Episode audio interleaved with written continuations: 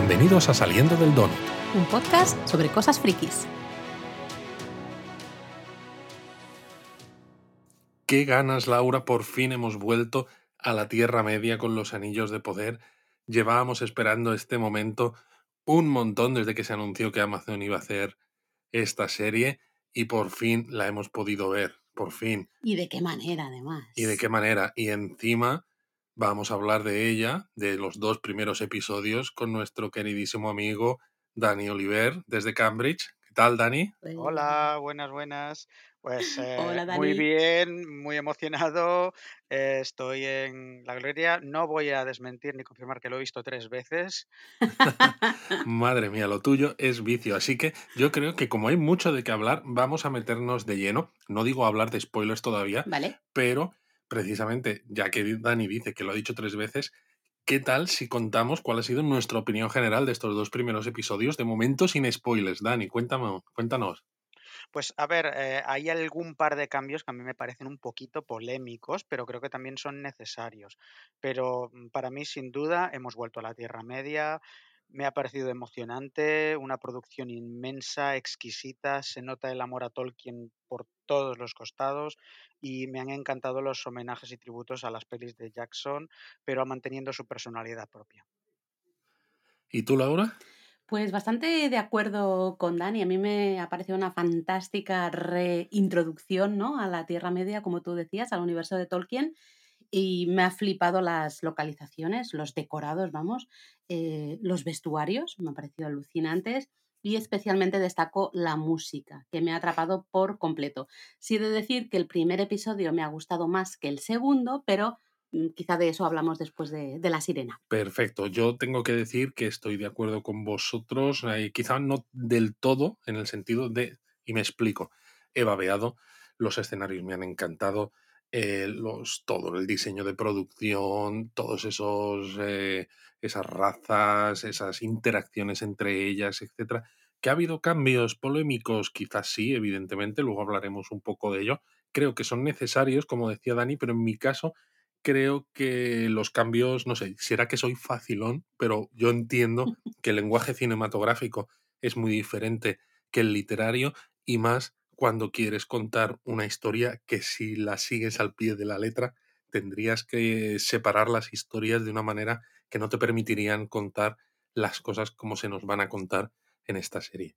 Pero bueno, aparte de esto, ¿qué os parece que haya habido dos episodios seguidos? Porque claro, la temporada de Los Anillos de Poder van a ser ocho episodios. Hemos visto la cuarta parte ya. Hemos visto dos ya. Yo la verdad es que hubiese preferido solo uno, sinceramente. Eh, sé que puede sorprender porque al final siempre soy la que digo, es fantástico tener mucho contenido y contenido de calidad, pero la verdad es que el primero me gustó muchísimo, me pareció súper buena introducción a, la serie y cómo termina me gustó también mucho, creo que te engancha de querer ver más. Entonces, pues justamente me hubiese gustado que me hubiesen dejado ahí, eh, tener que esperar una semana y luego ya ver el, el siguiente, ¿no? Soy un poco sádica. Sí, sí. Qué bueno. ¿Tú, Dani? Pues a mí yo, yo creo que uno se me hubiera hecho poco, ¿eh? más con tanta espera, porque es que yo llevaba años y años esperando esto. Estoy pero es verdad que hemos visto ya una cuarta parte de toda la temporada y quizá uno hubiera sido mejor. Yo no me quejo, ¿eh? que quede claro, porque a mí yo en vena, ya, ya hasta lo he visto tres veces, Qué pero, bueno. Exacto. pero a lo mejor Yo me estoy quedo un poco con Laura. Yo creo que a lo mejor Sí, quizá, siendo honestos, hubiera sido mejor uno y tenemos más tiempo. Yo fi- fijaos que creo, eh, aunque estoy de acuerdo con vosotros, a mí me ha parecido estupendo haber mostrado dos episodios porque eh, desde mi punto de vista los dos se sienten en parte casi como una introducción, porque sientan bases de cosas que van a pasar, pero eh, si consideráis en, si consideráis en conjunto los dos primeros episodios, no se avanza realmente en nada todavía, ¿no? Se sientan las bases de un montón de historias y de un montón de relaciones entre personajes que van a marcar un poco el futuro desarrollo no solo de la temporada, sino de el resto de la serie. Entonces me parecen como que encajan como una como un todo los dos primeros. Bueno, eh, yo creo que Luis, pon Sí, la sirena porque es que te estás mordiendo la lengua, y ¿no? no puedo, así que Sí, pon la sirena y así podemos hablar tranquilamente. Vale, pues ponemos la sirena y volvemos enseguida con todos los spoilers de los anillos de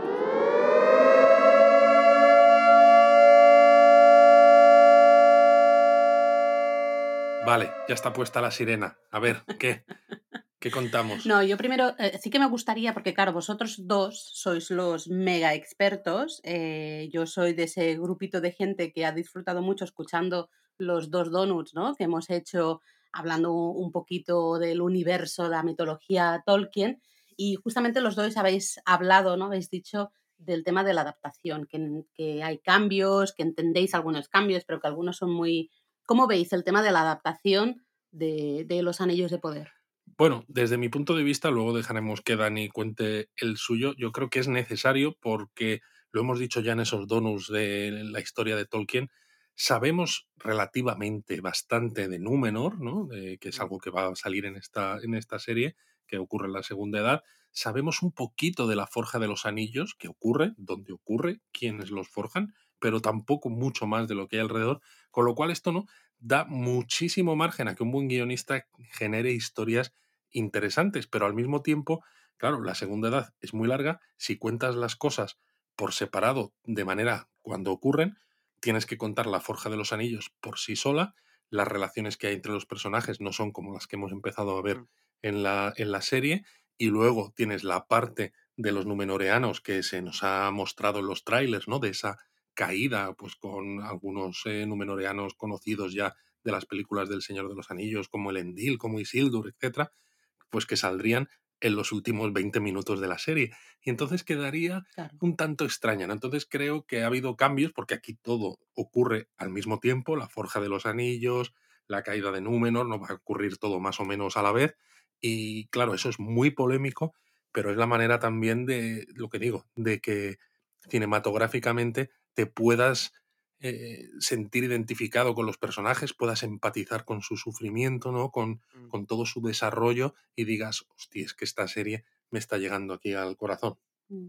Sí, yo la único que, eh, a- a- si- s- simplemente digo que opino exactamente lo mismo que tú, Luis, pero es que además pensad en lo increíblemente complejo que es adaptarlo, ya no solo por la parte del libro y, y la historia y la compresión temporal que es necesaria, sino porque además tiene que tener una coherencia visual narrativa con lo que ya conocemos, tiene que Claro. introducir a personajes que en las películas de Jackson eran medio mencionados y con los que tenemos que, que bueno, pues empatizar y conocer como el Endil e Isildur, em, tienen que meter personajes que no estaban originalmente en los libros, como los pel- pelosos, los Harfoots, un poco pues para, para que todo encaje con lo que ya conocemos del mundo cinematográfico.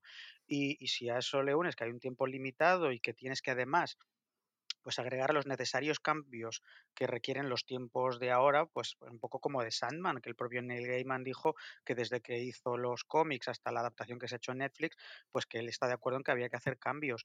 Eh, Es que si lo unes todo eso es muy complicado. Yo personalmente de momento estoy muy contento con lo que he visto, pero mm, olé a los guionistas y, al mismo tiempo no quiero estar en su piel. ¿eh? Exacto, ¿no? Porque es un trabajazo también el adaptar, además, eh, una obra de estas características con también un fandom de estas características. A mí también me daría un poco de, a veces, de miedo, Totalmente, ¿eh? porque hay mucha polarización, ¿no? Se ha visto en las, en las reseñas de los dos primeros episodios, en parte por eso mismo, porque hay gente que siente este universo como propio después de haberlo estado leyendo durante muchos años y no aceptan ningún cambio que te modifique todos esos detalles que te has pasado años y años leyendo y casi memorizando, ¿no? Y es como, esto no puede ser porque en el libro es En el libro diferente es porque... diferente. Hay un análisis forénsico de cada uno de los planos de este capítulo, pero no es coña, es que lo he estado viendo en Twitter, que es que hay sí. análisis forénsico de todo, ¿eh? Eh, yo creo que al final tenemos que entender que son dos formatos diferentes y al final son dos historias diferentes. Es decir, evidentemente los anillos de poder eh, se va a fijar en lo que está escrito y va a sacar de ahí eh, para, para contar su propia historia, ¿no? Pero Mm. son dos formatos distintos, con lo cual también van a ser como dos cánones, entre comillas, diferentes, ¿no? Y creo que hay que entender eso y disfrutar las dos cosas por separado. Mm. Exacto, y además yo creo que algunos de los cambios, eh, algunos a veces funcionarán mejor, otros a veces funcionarán peor, pero algunas de las cosas que se han inventado, lo que decía Dani, ¿no? Los hardfoods o los pelosos como precursores de esos hobbies, pues no salen por ningún lado, están inventados, pero nos muestra un poco cómo podría ser Mm. esa, esa vida de esos eh, hobbits eh, iniciales y cómo hacen esa migración hacia la comarca, etcétera, o ciertas cosas que vamos a ver, ¿no? De, en dirección a Valinor, Sí. que nos muestran ciertas escenas que se habla de ello en los libros, en El Señor de los Anillos, en Marillion, ¿no? Cuando los elfos vuelven a esas tierras imperecederas, que dices, es que si no pongo cierta escena, aunque me la esté inventando, Mm, no lo puedo mostrar, ¿no? Y es algo que los fans dices, "Jo, pues valoramos. Y es que además funciona, yo creo, muy bien, ¿no? Especialmente el tema de los hardfoods que ponías tú ahora de, de ejemplo, funciona muy, muy bien para atrapar al lector que no es quizá tan, eh, tan conocedor del universo Tolkien. Funciona estupendamente. Tú ya sabes que dices, ah, esto me recuerda a los hobbits, pero mira, todavía son como medio nómadas y tal. Ah, pues claro, evidentemente, ¿no? Estamos muchos años atrás, con lo cual, Mm. eh, pues te, te ayuda mucho a situarte. Entonces, a mí son cambios que, claro, evidentemente yo no tengo todo el conocimiento que tenéis vosotros, a mí no me han supuesto ningún tipo de problema, al contrario, ¿no? me han funcionado mucho. Exacto, al contrario, porque tú misma lo has dicho, es una forma de también un poco fidelizar a los que conocen solamente las películas y porque vamos a decirlo, a quien no le gustan los hobbits, así de claro. Es totalmente cierto. Y de todas maneras hay que decir que tenemos pendiente hacer un donut sobre Sí. la mitología real, ¿no? Tal como la cuenta Tolkien de la segunda edad. Lo haremos un poco más avanzada la serie, también pues para ver Sí. qué cosas son similares, qué cosas hay diferentes. Mm. Pero es lo que decía yo al principio, realmente no hay tantísimo detalle en las obras de Tolkien sobre esta segunda edad. Eso deja muchísimo margen para contar historias que te permitan unir unas cosas con otras. Entonces, pues bueno, pues Tolkien no lo hizo, pues llegan los guionistas y se inventan unas cuantas cosas. Sí, especialmente todo lo referente a lo que es la forja en sí de los anillos de poder, porque es que en el Silmarillion estos son mm, literalmente dos párrafos. Es que ya está. Fíjate. Es que es así. ya, ¿no? Se acabó. Efectivamente. Llegó Sauron disfrazado de Anatar a Celebrimbor y le dijo, uy, mira, te voy a enseñar a hacer anillos. Uy, vale, voy a hacer anillos. Hechos. Me voy a hacer tres así en secreto. Uy, luego has hecho todos los tuyos, eres malísimo. Pues vale, estos los sigo manteniendo ocultos. Hala, ya está. ya está, es que no hay más. Pero empecemos por el comienzo, porque si no nos vamos a ir por las ramas. Eh, la introducción, bueno, ese prólogo. Nosotros dijimos, bueno, dijisteis vosotros aquí que, Que iba a haber un prólogo. que estabais esperando un prólogo que nos situara un poco. Y yo he de daros las gracias Mini punto al, al mini punto para, para vosotros, porque aunque sucede muy rápido todo lo que se cuenta en ese prólogo, sí que he ido pillando referencias de cosas que habíais contado en los donuts anteriores. Entonces eso me ha- a mí personalmente me ha hecho mucha ilusión. Bueno, No es que es eso, cuando lo sabes, lo ves y te emociona más. Claro, ves los árboles. ¿no? Ves eh, algunas cosas, otras, sinceramente, se me pasaron. eh, no me dio tiempo un poco a entender qué estaba viendo, también porque, claro, lo conozco menos, ¿no? Simplemente lo conozco de haberos escuchado. Pero, pero bueno, me gustó ese prólogo para situarnos. Sí que a mí personalmente se me hizo un poquito Sí, corto. es lo que hablábamos en los donos anteriores, el tema de derechos. Sabíamos que iba a tener que ser corto por necesidad, porque eh, no tienen los derechos del Silmarillion y en los apéndices y demás tampoco se cuenta tanto. Pero realmente, ¿verdad, Dani? Ha sido mucho más corto de lo que incluso pensábamos. Sí, yo, a ver, al mismo tiempo me lo esperaba en el sentido de que no tienen los derechos, es que mm, además lo ponen en los títulos de crédito, basado en El Señor de los Anillos y los apéndices, lo deja bien clarito. O sea que Exacto. no pueden meter todos los detalles que hubiéramos querido. Aunque me he dado cuenta, después de haberlo visto tres veces, que han un poco jugado en plan borderline con, con, con, con lo que se sabe de los libros. Eh, La famosa escena de los elfos desenvainando las espadas en, el, en, la, en, en los créditos que decíamos que era el juramento de Feanor, no lo es porque se ve al hermano de Galadriel también. Son elfos que van a la guerra, pero al mismo tiempo está evocando esa escena del juramento de. Feanor, con lo cual han sido es, muy listos. Bueno, juegan exacto. un poco, ¿no? Es, Con es eso. una escena para que algunos fans digan, oh, esto recuerda a tal, y para que los abogados no digan, has Exacto. montado, has, has contado algo que no tienes los derechos. Es como, no, no, no, es un juramento de elfos. Sí, sí, sí. Y a mí, bueno, en esa intro una cosa que a mí me ha gustado mucho es el detalle de el, el principio enfundido en negro simplemente con la voz de Galadriel, que es Mm, como empieza las películas de Jackson. A mí me pareció un tributo, Justo. honestamente. Sí. Sí, sí, sí. Y luego creo que solo en el segundo co capítulo, confirmádmelo, no me acuerdo, que ya sí que hay introducción con música, ¿no? Exacto, una Eh, introducción, pues, eh, o sea, esto es muy la las casa, letras, es muy la casa del dragón, ¿no? Sí, sí, ahí van, Casi. van a la par, ¿eh? Van a la Eh, par, porque porque la, la intro de la serie con eh, arena que va, form- va haciendo formas es y todo bonito, es esto muy es muy bonita, la música es muy bonita y esta la vemos en el segundo capítulo por primera vez. Exacto, Sí, es la... que esa arena que se va moviendo al ritmo de la música y va creando esas formas. No sé si habéis reconocido alguna de las formas. Bueno, sale el árbol blanco eh, de Númenor, eh, que luego es el que llevarán ¿no? en, la- en las armaduras y en los, en Mm. los trajes eh, los, los hombres de Gondor, de Minas Tirith, que Ah, dices, oh, qué bien, qué bien, ¿no? Y luego se ven como varios círculos eh, que yo creo que representan la forja de los anillos. Sí, se ven los nueve y al final cuando sale el título se ven tres anillos a lo largo, los nueve y los tres. Yo Exacto. creo honestamente, a mí me ha parecido un poquito que yo creo que va a cambiar la intro, fíjate. Tengo una ¿Sí? teoría de que creo que va a ir cambiando y va a ser como Uh, más definida, y van a meter metal y yo creo que va a ir evolucionando según se vayan forjando los anillos, pero esto es de momento una Ah, movida qué mía. bueno. Oh, pero como teoría me gusta mucho, ¿eh? Me gusta mucho, sí, sí, sí. Sí. Y bueno, en este prólogo también se han visto cosas muy interesantes, ¿no? Guiños, eh, aparte de ese comienzo que decía Dani, pues se habla de Sauron, por ejemplo, para, y se muestra una escena en que se le ve un poquito de lejos, pero tiene esa apariencia como la que saca en el comienzo de las películas del Señor de los Anillos, Mm. en ese prólogo precisamente, ¿no? Con esa armadura y ese, ese yelmo con esas formas de punta, ¿no? En la cabeza, que dices, oh, esto me recuerda totalmente a lo que ya hemos visto. Estoy totalmente metido. Y la coherencia con las películas de Jackson es, eh, es evidente. Me gusta mucho. Además está John Howe metido también en los diseños. Y en el tráiler también vimos al, al Balrog y en el adelanto que se ha visto también después de los capítulos. Con lo cual a mí me gusta mucho que estemos en el mismo universo. Totalmente. También hemos visto, ¿no? A las águilas luchar contra bestias aladas, como las de los Nazgûl en ese, en ese prólogo. Sí, Hemos sí. visto luchar al hermano de, de Galadriel. Sí, a mí eh, la, la- la batalla esa que se ve, que eh, eh, pero el prólogo es muy corto y muy tramposo. No es la, esa guerra, para empezar, yo creo que el, el hermano de Galadriel no muere ahí, porque no lo dejan claro. eh, Exacto. eh, y al mismo tiempo no es la batalla final contra Morgoth. Esa yo creo que es la Dagor Bragolag, porque eh, que es, que es para, para, lo dijimos en el anterior, ¿no? que es una de las mm, batallas intermedias antes de la batalla final. Pero sí Sí. que es verdad que, que ese momento de Galadriel con, con los cascos, pues podría ser el final final. No lo, no lo tengo del todo claro. claro, pero si se muestra realmente, ¿no?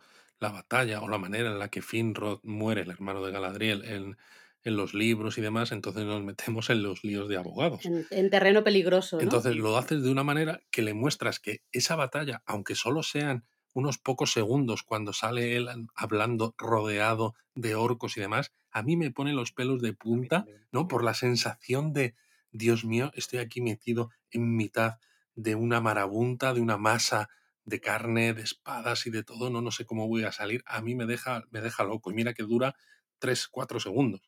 Sí. Pero fíjate que es lo mismo que decía antes de lo de jugar con, con lo que los fans saben, porque cuando Galadriel está velando a su hermano muerto, se ve que Finrod tiene unas pedazos, unos zarpazos en los brazos brutales, que es realmente como murió en los libros, eh, muerto por, por unos lobos que eran unos licántropos de Sauron. Pero no lo dicen, porque claro, si no nos metemos en temas de abogados. Claro. Podía haber sido un orco, ¿no? Eh, o sea, que ahí son muy listos en ese sentido. Si no serían los abogados de poder, Claro, pero quizás es el problema que yo tengo con este prólogo, que es que como no pueden contar las cosas tal cual, ¿no? Y, y ser como muy precisos y muy directos en ciertas cosas, los que no tenemos tanto conocimiento Mm. nos quedamos a, en- a ratos un poquito perdidos. De, vale, Tampoco sí, creo, veo, Laura. no lo sé. Yo tampoco lo creo porque creo que el prólogo está lo suficientemente bien escrito para que lo que importa es lo que cuenta Galadriel con su voz en off, ¿no? De que Mm, es ese, ese camino, ¿no? Con que dice al principio, incluso dice no había nombre para la muerte,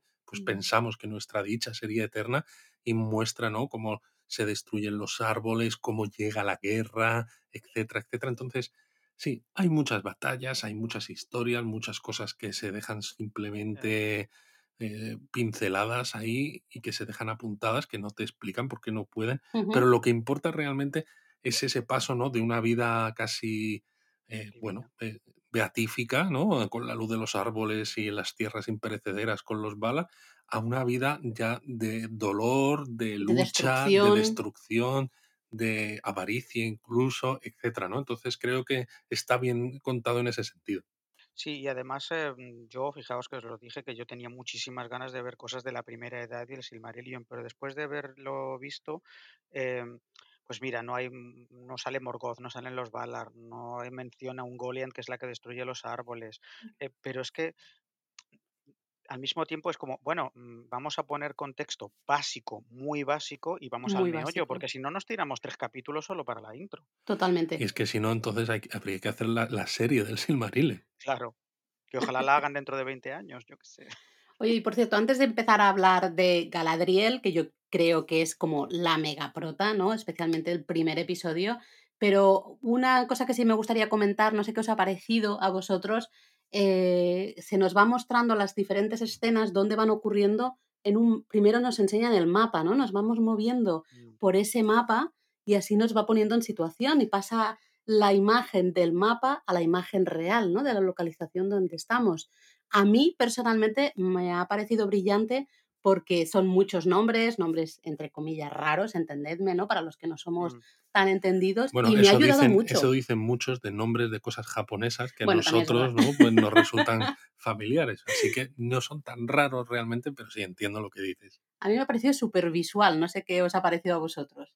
Pues que es precioso para los fans de los mapas y porque Peter Jackson hizo lo mismo en sus películas también Exacto. y, y es otro puntito de, de coherencia con, con- con sus películas, pero al mismo, pero, pero también además mezclando imágenes de los sitios por los que pasa el mapa, que es maravilloso, incluso ese fundido Sí, cuando están en el mar que van hacia las tierras imperecederas eh, sí. en el capítulo primero, que se funde con el océano, me pareció, vamos, mm, ole, ole. Sí, me parece precioso. Pero bueno, tú decías Laura Galadriel, que es la protagonista absoluta. Creo que además la serie empieza con ella, claro, ¿no? Que está persiguiendo el mal, que esto se había mostrado en los trailers. Hay que hablar de esto, porque es la protagonista absoluta, aunque luego la serie es muy coral, hay Sí, muchas mucho. historias. Y creo además que está bien llevado porque Galadriel es un personaje que tiene importancia, porque además ella también está en Valinor y en los en Silmarillion, ¿no? Nos cuentan cómo vuelve hacia la Tierra Media, ¿no? Sigue un poco a Feanor, aunque luego Feanor es un capullo, etcétera, etcétera, y esto. Y no, me gusta que personalicen en ella, aunque se tengan que inventar cosas, evidentemente, muchas de, de esas historias precisamente para que Galadriel pueda ser un poco hilo conductor de muchas de estas cosas que nos quieren contar en la serie. Así es, y además no olvidemos, eh, mm, lo hablamos en los anteriores donos, que Galadriel para mí es uno de los elfos más importantes de la mitología de Tolkien, porque además es, em, por, por así decirlo, es sangre real de las tres grandes casas de los elfos. Eh, Galadriel es un personaje clave y aunque no estoy del todo convencido de que la hayan hecho comandante de los elfos y tal, porque mm, teóricamente es como mm, como muy mayor, mu- que, que decir, que tiene como un linaje muy real, más que Gilgalad a mi gusto, y como Sí, que han, como que le han bajado el rango, al mismo tiempo, pues es una excusa perfecta pues para, para bueno, demostrar que es una elfa de, ar- de armas tomar y que es inteligente y fuerte y valiente y una guerrera potente. O sea que, Y también e- el hecho de que le hayan rebajado el rango, ¿no? Justifica que tenga esa relación con Elrond, ¿no? Que también dices, bueno, pues no lo sabemos, pero claro, si no, es lo que yo decía al principio, cada historia de estas serían muy estancas y no tendrían relación con ninguna otra, con lo cual como espectadores no sentirías ninguna empatía por los personajes, ni por su desarrollo, ni por los que le pueda pasar, ¿no? Entonces, si Galadriel en esta serie empieza siendo muy importante, ¿no? Casi más que Gil-galad, porque es eso, tiene ese linaje y tiene tal. Elrond, que es mucho más joven, que es más, que es el escudero de Gil-galad, ¿no? Hasta incluso la alianza de los elfos, de la última alianza de los elfos y los hombres, dices, pues es que no van a tener mucho tirón todavía. No está claro. Y además no olvidemos que esos son los tres, ya se nos han presentado a los tres grandes elfos que, que tendrán los anillos de poder. Eh, Elrond, Galadriel y Gil-galad son los depositarios de los tres anillos de los elfos. Em, sí que vemos a Galadriel como una mujer de armas tomar, nunca mejor dicho, ¿eh?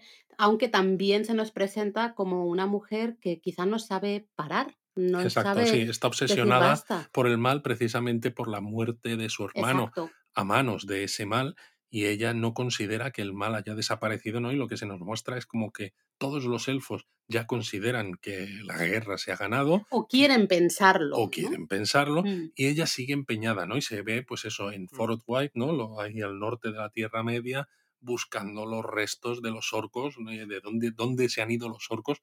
Y claro, ¿no? Hay esas, esos diálogos con sus compañeros de, de compañía, ¿no? Que dicen, mm. es que igual ya no están, ¿no? Sí, sí, efectivamente. Y además no es en plan al día siguiente de acabar la guerra, sino mil años después. O sea, Exacto. La, señora no, sabe parar, ¿eh? No sabe parar. Eh, sé que eh, vemos, ¿no? En un momento, de hecho hay unas imágenes súper chulas que están ahí subiendo una, una pared de hielo, llegan a una fortaleza, fortaleza oscura, donde está ese troll de las nieves, ¿era? No recuerdo exactamente. Sí, de las nieves. Em, ¿Qué es esa fortaleza? ¿De quién es esa fortaleza? Mm, pues a ver, esa fortaleza, bueno, son todo a ver, teorías, pero si es tan al norte y está tan en ruinas, tiene pinta de ser una de las primeras fortalezas que, hizo Morgoth, eh, pero incluso antes de la edad de los árboles. Estaba ahí el hombre escondido, se llama Otumno. Esa es la teoría, porque Angband no estaba tan al norte, ¿verdad, Luis? Podría ser Angband, pero no creo que Podría ser Angband, podría ser Utumno, eh, cualquiera de estas, ¿no? Pero al final la, fortaleza en la serie es la excusa para contarnos que realmente Galadriel está en lo cierto, ¿no? Porque encuentra el símbolo de Sauron y encuentran este troll de las nieves, etcétera, ¿no? Y el símbolo de Sauron es algo que se inventan también, pero que sirve un poco para contar de una manera rápida que el mal no ha desaparecido, que es un poco también lo que se contaba en El Señor de los Anillos, ¿no? Que aunque parece que ya no hay, pues mira, sigue estando ahí, escondido como, o como quieras, pero está, y que los orcos eh, tienen una señal para saber a dónde dirigirse, que es lo que también están buscando, ¿no? Entonces Galadriel quiere seguir hacia el norte porque ha visto esa señal. Esa señal, ¿no?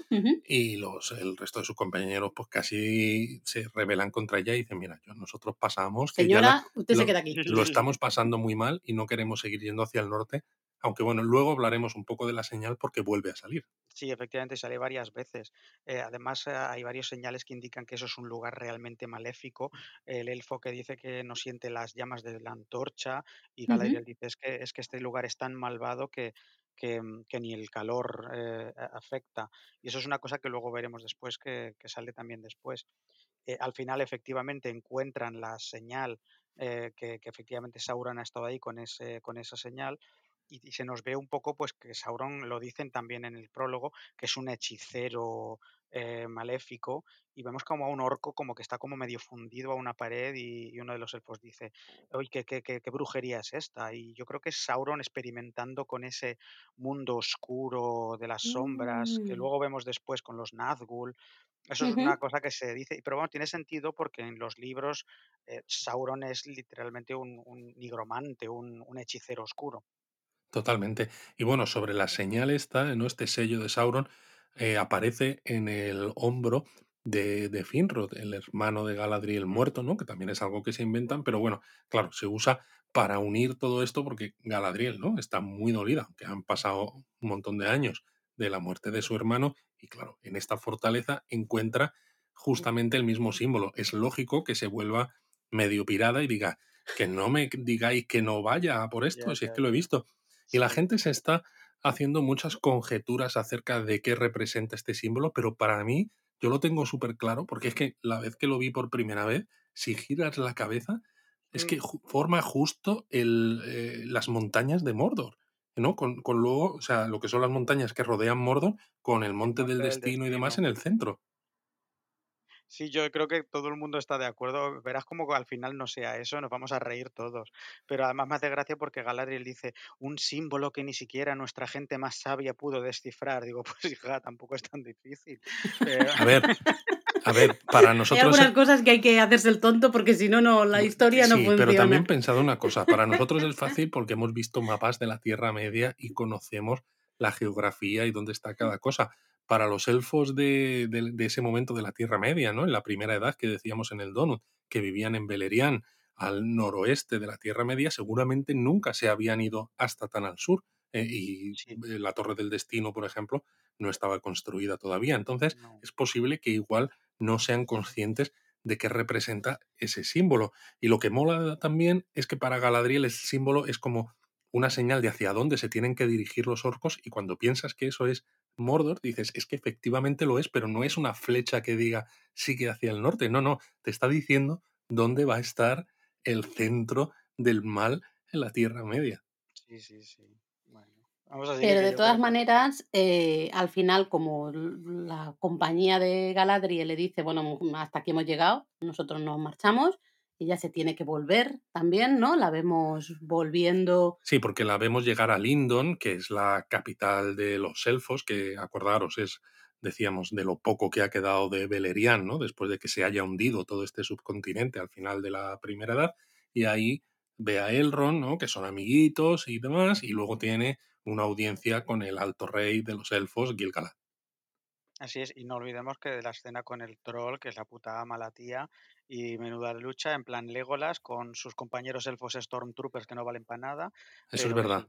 es Es lo que, te iba a decir, ¿eh? Que es los otros, bueno, medio muertos Los todos, otros no, pueden con, con él, pero llega ella y es como pim pam, pufa, uh, uh, ala, ya está. Sí, pero bueno, que efectivamente al final los, los- se tiene que volver a, a, a Lindon y ahí es donde no- conocemos a Elrond y a Gil-galad y es una de esas primeras localizaciones, bueno, una de las primeras veces que vemos un reino de la Tierra Media que no habíamos visto hasta ahora.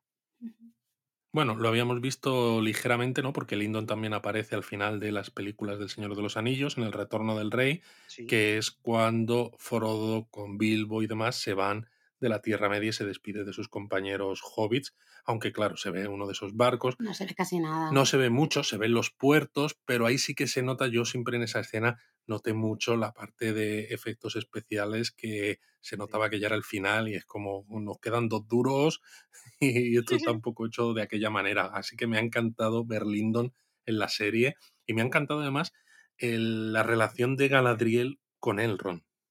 A mí también, porque es muy bonita y se ve que es una amistad muy tierna.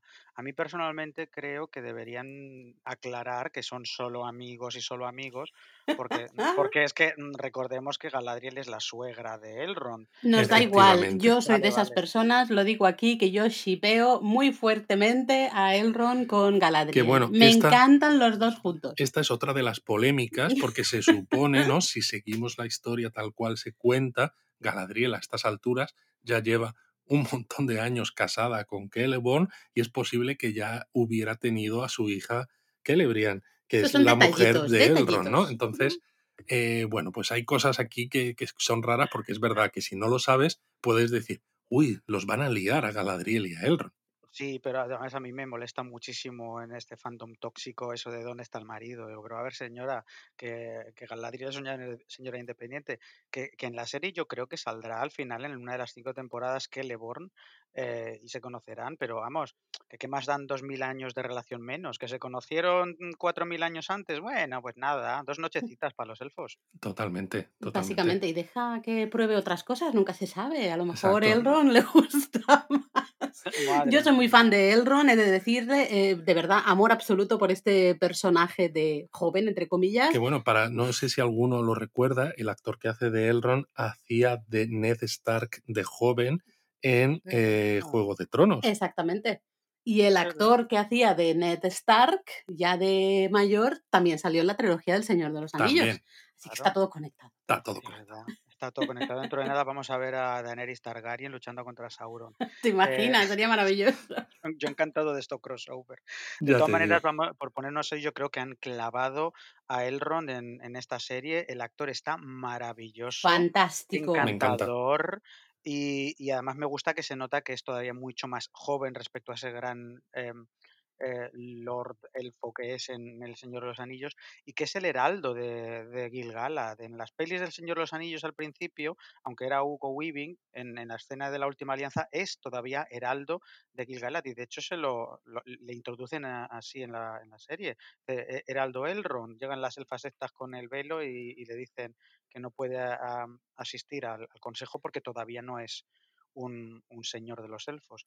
Y él dice, bueno, pues vale, pero eso sí, está escribiendo el discurso que Gil Galad luego va a decir en la ceremonia. En fin, Exacto, es el spin doctor de, de Gil-galad. De verdad. Yo lo que pasa es que ahí en esa escena, fíjate, como no me había quedado con el tema del heraldo, de la categoría, entre comillas, inferior, eh, entendí que le estaban diciendo que eh, la reunión esta, ¿no? Era, el consejo este era solo para elfos. Y como recordaba que habíais dicho en uno de los donuts previos de que Elrond es medio elfo, ¿verdad?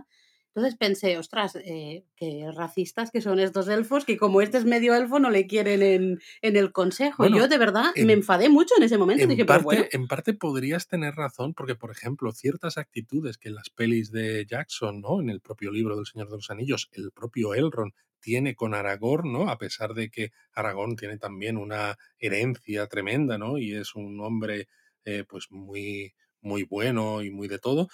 Dices, tío, o sea, no, no me seas tan chulo, no me seas tan prepotente, ¿no? Y aquí justo también me da que, que hay esa parte de un poco de prepotencia por parte de los elfos. Eh, pero es que los elfos, bien, al principio los, los elfos pequeñitos estos con Galadriel, que son un poco capullines, también me gusta que, que quiten un poco esa imagen de que los elfos son todos sabios y maravillosos, sino que, que hay división y que algunos son un poquito idiotas. Es Totalmente, que es, que es así. Em, de todas maneras, bueno, luego a partir de ahí, eh, Elrond, eh, pues no. La, la- gran iro- ironía es que luego Elrond será el que parta el bacalao con el concilio de Elrond y sea el, el gran lord elfo que hay en la tercera edad. Pero bueno, Es curioso, ¿no? Que luego hay un momento que Elrond se presenta como soy Elrond de Lindon, cuando, claro, en, mm, el, en la imagen, ¿no? De, de toda la gente, Elrond siempre lo hemos visto, es casi como una frase Mm, toda seguida, Elrond de Rivendell, ¿no? mm, Entonces Sí, Elrond es. de Lindon y dices, hostia, Claro, es que pero. estamos en otro momento, claro, Claro. todavía no existe Rivendell. Pero es que es mucho hay, más joven, muchísimo más joven, aunque sea ya muy mayor.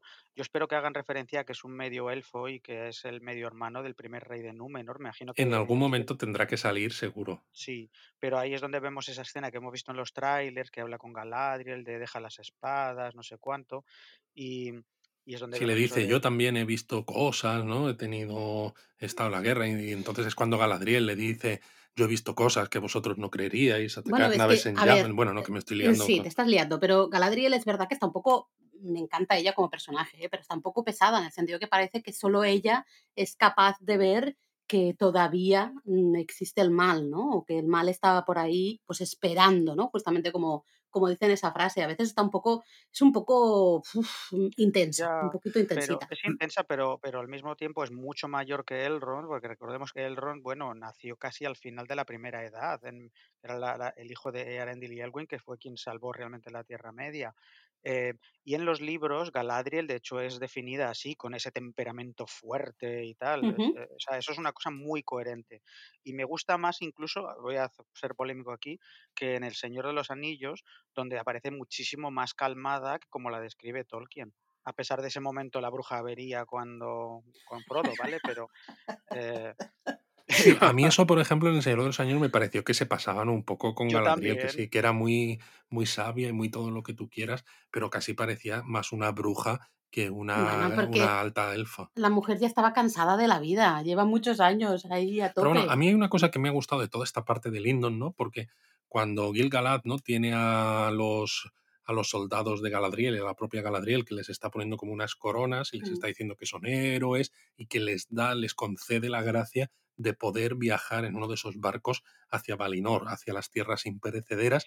Eh, ¿no? me, me resulta, ahora hablamos de esta parte, pero me resulta muy interesante el discurso del propio Gil-galad, ¿no? De que la guerra ha terminado, de que el mal ha sido desterrado, cuando luego vemos otra escena en la que él mismo no ve una hoja caer con Sí, eh, zonas, cosas negras y tal. O sea, él es consciente de que eso no es así, pero claro, hay que pensar que los elfos vienen de haber hecho una guerra durante varios siglos que ha supuesto muchísima muerte y no es que la muerte para los seres humanos sea mala, que es mala para todos, pero es que para un elfo que es inmortal es una putada, dicho así mal y pronto, mm, porque claro, supone eh, partir ¿no? de, del mundo, ¿no? aunque luego puedas volver y esto, pero eso es, es, un, es un golpe realmente muy grande. Entonces entiendo que no quiera poner en riesgo más vidas de elfos cuando Sí. no está del todo claro todavía qué, qué ha pasado y dónde está ese Sauron. Yo creo que yo creo que a a volveremos a eso en algún momento porque Elrond y y Gil-galad reconocen que saben que Sauron todavía está ahí después de haber, mm, despachado a a Galadriel. Eh, por otro lado, off topic, pero mm, Finrod muere, pero en los libros queda claro que es uno de esos elfos que decide volver a la vida y, y está en Valinor con su padre tan ricamente, ¿vale? Eso que Claro, quede claro. Em, de todos modos, ese, para mí esto ha sido una de las grandes polémicas, eso de que Gil-galad concede a los elfos y la Valinor. En los libros, mm, los elfos son libres de volver a Valinor cuando les dé la real gana sin que ningún rey eh, se lo tenga que conceder. Pero siempre que haya barcos. exacto. Así que bueno, ya veremos ahí por dónde van esos tiros, pero esa es una de las cosas que menos me ha gustado. Pero bueno, Bueno, pero también eso se justi eh, yo creo que se justifica porque de esa manera nos pueden mostrar precisamente a los elfos yendo a Valinor, porque es lo que está vemos. inventado, ¿no? Porque Galadriel no, no sabemos si había sido comandante de una compañía de elfos o no, ni esto, pero claro, Valinor sabemos que existe, es algo que no puedes contar si lo cuentas en el prólogo, ¿no? Porque sale del, Mm. de- Mm, del Silmarillion y de nuevo, ¿no? No hay derechos, pero bueno, pues cuentas una parte, ¿no? Sacando información de aquí y allá, y mola mucho cuando se ve el barco, ¿no? Aunque ah, eh, llega a ser un poco ridículo, porque están todos los elfos de la compañía de Galadriel de pie en el, en el barco, eh, estirados casi, formando con las espadas, las armaduras y todo, y, y luego se ponen encima a cantar y dices, A ver, a mí me dio yuyu dio, yuyu porque escena, ¿eh? tampoco Digo, es que ¿pero qué les vaya tan rápido gente? el barco y dices, ¿cuánto tiempo te tiras así? Es que te tiene que doler todo. horror. Eh, madre mía, ¿dó- ¿dónde están ahí los, los hamstrings, los isquiotibiales jodidos, eh? Y luego aparte ese, ese rollo de cuando les quitan las armaduras, en plan parecen una secta chunga. Parecen una secta. Totalmente. Yo digo, esto más que un premio, no sé, parece que te están llevando, no sé, a dónde, ¿no? Porque, no, vamos, no me, a mí esa escena me, me produjo un poco de risa tonta al final. Sí, pero mola pero desde el punto de vista que supone, ¿no? Ver cómo se abre el velo este gris del mundo que se levanta y ves ese paso hacia Valinor, ¿no? Esa luz tan brillante eh, y demás, que dices, vale, entiendo un poco cómo visualmente nos quieren contar esa, esas Ese paso, tierras. Ujú. imperecederas que además luego van a salir, ¿no? O van a salir eh, porque mm, tiene que ver con la caída de Númenor también. Sí, y es una, un homenaje muy bonito a esa escena tan, tan, tan preciosa del Señor de los Anillos de Gandalf explicándole a Pippin eh, lo de qué pasa cuando uno muere, que es- esto es Ah, sí. velo gris de este mundo se levanta y es cuando ves la campiña verde, lo que tú has dicho, es, eh, y la lluvia esa que cae suave en un momento, es, bueno, pues es que realmente es un paso hacia el cielo y en ese sentido lo han, lo han hecho muy bien. Muy, muy bien. Bueno, ahí Luego, vemos bueno, de todas maneras que Galadriel pues estará, no está muy feliz No está muy feliz ahí. porque de hecho le, le quieren, les quitan todas las armas y a ella le quieren quitar el, No el puñal de, que, que Que ella lo le, suelte, le, señora. le toma a su hermano muerto y no quiere, ¿no? Y no quiere. Y luego cuando están, se supone, cogidos de la mano, ¿no? Que ya están cantando, porque si no cantas, no debe ser, debe ser que no te dejan entrar. Eh, pues ella sigue mirando el puñal, sigue mirando y al final A ver, yo creo que ella está en plan de, me he metido en una secta y no me he dado cuenta. Exacto. Esto, eh, eh, va- ¿Vamos a Valinor o vamos a Guaco? O sea, a ver, que, a ver, ¿no? Pero bueno, eh, digamos que ella dice, no, no, no, no, yo no quiero esto, esto no es para mí, yo tengo mi, mi objetivo claro exacto, porque su objetivo no está cumplido todavía y se tira al agua, que luego tiene su, su relación con cosas que pasan luego, pero eso las contamos en un momento. después, sí, sí, Sí, vamos a porque, ir por orden. porque vemos ¿no? que Gil-galad luego, hablando con Elrond, ¿no? esto que decimos que son conscientes de que el mal sigue estando, pero le dice a Elrond que le va a mandar con Celebrimbor, que es el más grande de los herreros elfos, para que le ayude, ¿no? Y aquí ya se nos presenta a ese personaje que es el que sabemos que va a acabar forjando los anillos. A mí me ha encantado Celebrimbor, no me lo esperaba porque es un personaje que apenas es mencionado en los libros y me ha gustado muchísimo porque se le ve que es un tío culto, refinado, un poco megalomaníaco, toda creación requiere sacrificio. eh, así, para mí ha sido una gran sorpresa Celebrimbor y el actor también me gusta. A mí me gustaba porque yo ya le conocía de Downton Abbey, que salía en Downton Ujú. Abbey este señor. eh, y, y reconozco que me ha gustado mucho, sobre todo eh, en el momento en que, bueno, el Ron y él empiezan a hablar y, y hay, bueno, algo que- otra de esas cosas que hicimos muy bien con lo de los donuts, que es las, las referencias a Feanor y su martillo, una mini historia con los Silmarils que se han medio inventado, eh, y, Bueno, inventado o no, yo Pero de se decir mencionan. que se mencionó y a mí me hizo ilusión pillarlo, claro, entender eh, ese guiño porque, claro, Y había entender, escuchado los y entender sobre todo la importancia que Celebrimbor, ¿no? Cuando habla con Elrond en, en Ostinedil, que es la capital de Eregion, ¿no? Eregion, el, el reino este donde van a estar forjando los anillos dentro de unos cuantos episodios o la temporada que sea, pues se menciona, ¿no? Y claro, ahí se ve un poco esa megalomanía, ese carácter ambicioso, porque Celebrimbor se siente casi un poco fracasado a pesar de que Elrond le dice que es que eres muy grande, es que tal, porque dice, yo es que no he creado nada que sea igual de bello y que tenga ese poder como estos Silmarils, ¿no? Y él lo que quiere es algo a ese nivel, ¿no? Y le presenta unos planos a Elrond, ¿no? De un edificio que, con una torre que dices tú, ¿cómo les encanta hacer torres a esta gente? Y en esa torre va a haber una forja que dice que va a tener la fuerza del aliento del dragón o algo así, ¿no? Que va a ser capaz, pues, de hacer cosas maravillosas. Sí, eso es. Y además no olvidemos un detalle que no se menciona, que es que Celebrimbor es el nieto de Feanor. De ahí que tenga tanta, que posiblemente es porque tenga su martillo y, por eso es tan, bueno, es el herrero más poderoso en la Tierra Media, porque le viene de familia, vaya. Y claro, esto encaja muy bien con lo que pasa después porque eh, Celebrimbor se queja de que dice necesitaría mucha gente para construir esta forja y Gil-galad me manda a ti, ¿no? Pero claro, el Ron dice, mm, has mirado fuera de nuestra raza, ¿no? que está pensando claramente en los enanos que también son grandes herreros y trabajan la piedra, el metal, etc. Y claro, esto nos sitúa en que Elrond le dice a Celebrimbor, mira, yo soy amigo de Durin, que es el hijo del rey, que vive en, en Khazad-dûm, en lo que luego será Moria, que está relativamente cerquita de Eregion, pues vamos a ir a verle y así pues le presento el plan y a lo mejor pues me cede, pues no sé, unos cuantos cientos de enanos pues para que nos ayuden a construir esta forja. Y un mini detalle, porque obviamente eh, la parte de Moria es una de mis, bueno, Moria, eh, ahora, es de mis favoritas de lo que he visto, la verdad. La mía también. Pero una, y una anecdotilla es que en El Señor de los Anillos se ven las ruinas de Eregion. Cuando la comunidad del anillo sale de Rivendell, a esos famosos planos aéreos de las montañas, se ve a Aragorn y a la compañía del anillo con un, con un plano en la que se ve unas ruinas, ruinas eh, súper grandes y son ruinas de Eregion, solo para como detallito, para que lo sepáis.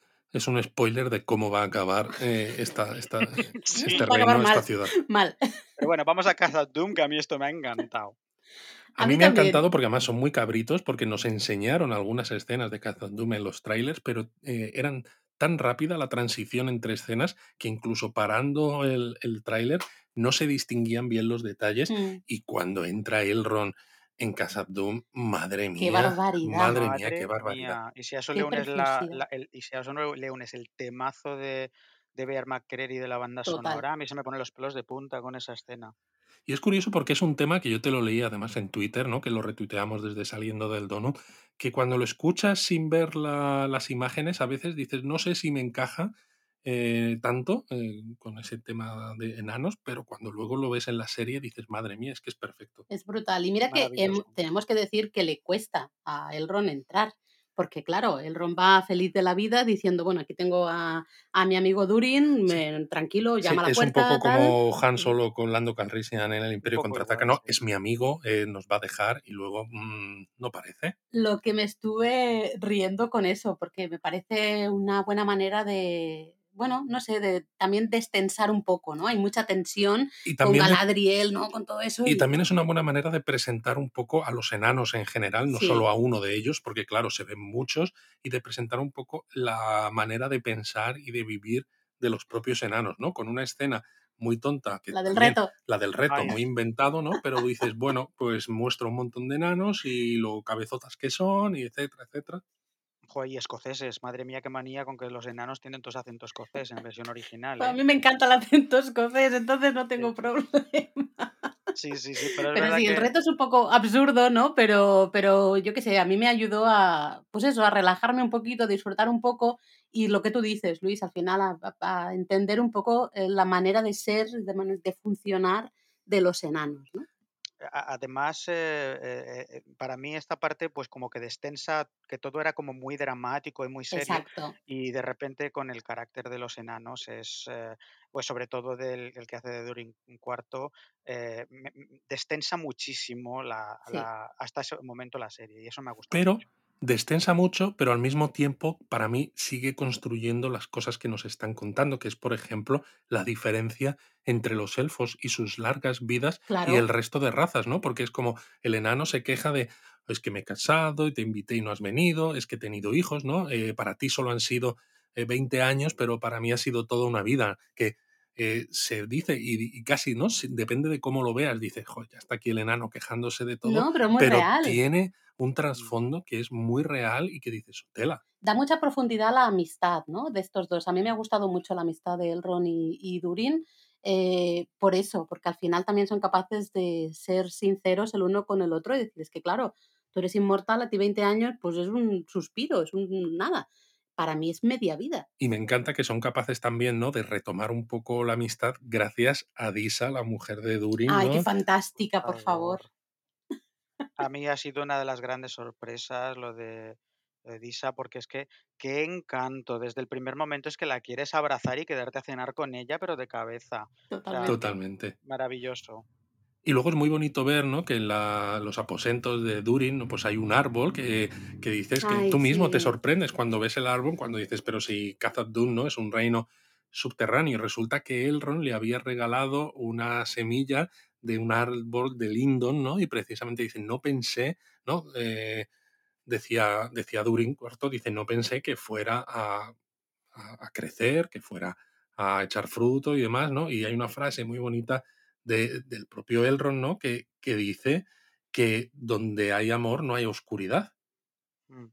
¿Y cómo es no va a el árbol en esas ¿eh? circunstancias? A mí me pareció una escena muy bien comedida. Los tres actores, esta es, esta es mi escena favorita de todos los dos capítulos, porque los tres son fantásticos, los tres son tan guays. Elrond mm. con su es, eh, Elrond tan encantador y ellos tan tan auténticos, incluso la parte con los niños ahí correteando, eh, muy muy bonito. Y además la ironía es lo de que el árbol simboliza la fuerza de la unidad, pero poco después vemos cómo el árbol de Gilgalad empieza a corromperse.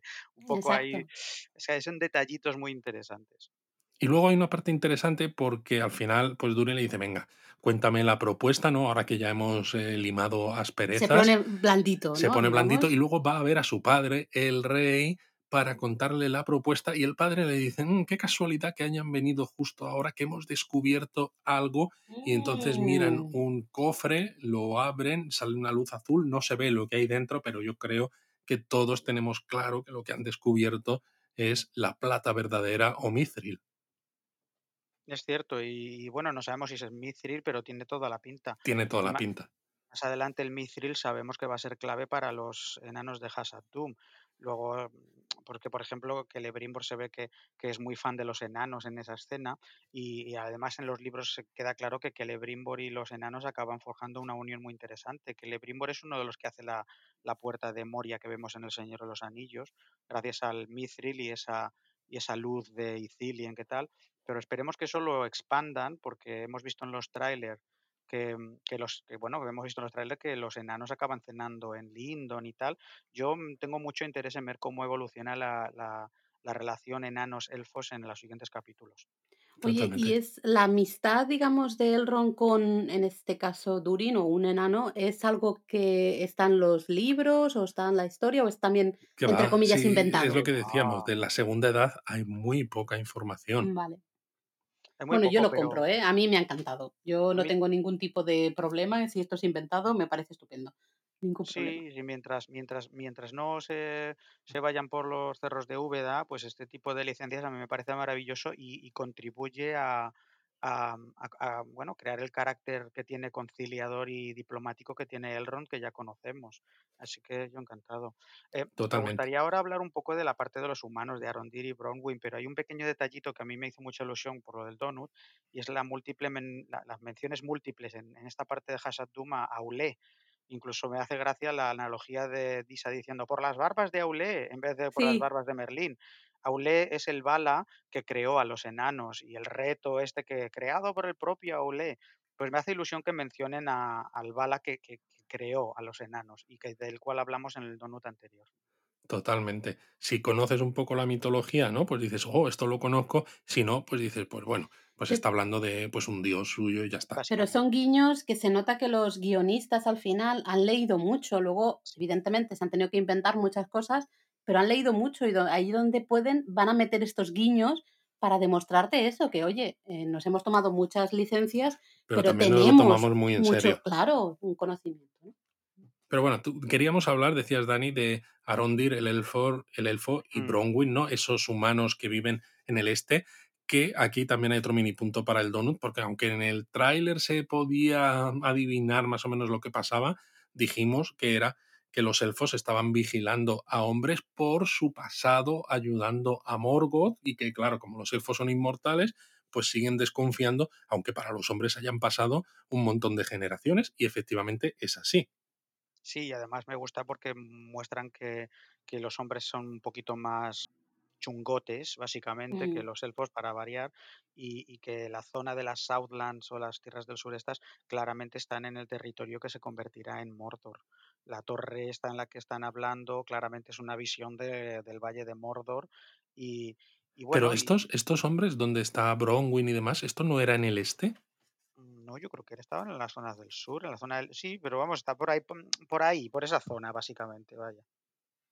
Yo creo Porque que yo sí, creo vamos. que en el sur está Halbrand, que es el que, que luego hablaremos de él, pero juraría que estos, ¿no? Cuando dicen que ha habido un problema, ¿no? Y hay una vaca que en lugar de leche Ah, suelta Uy, como esa pobre vaca está, está muy malita, ¿no? ¿eh? Dicen que ha sido más al este, ¿no? Entonces eh, también sabemos que los Easterlings, ¿no? Que salen en El Señor de los Anillos, son también hombres que en su momento ayudaron a Morgoth. Entonces hay como los del sur y los del este, con lo cual solo se te quedan como hombres buenos los de Gondor y los del norte de, de la Tierra Media. Pero bueno, sea el sur o sea el este, está claro que estos hombres, lo que dice Dani, son chungotes que todavía tienen lado oscuro hasta el cuezo. A ver, también te tengo que decir que tener a los elfos eh, controlándote día sí, día también, durante a, décadas, a durante mí también se me hincharían un poquito ya eso, porque claro, dices, bueno, déjame en paz, ya.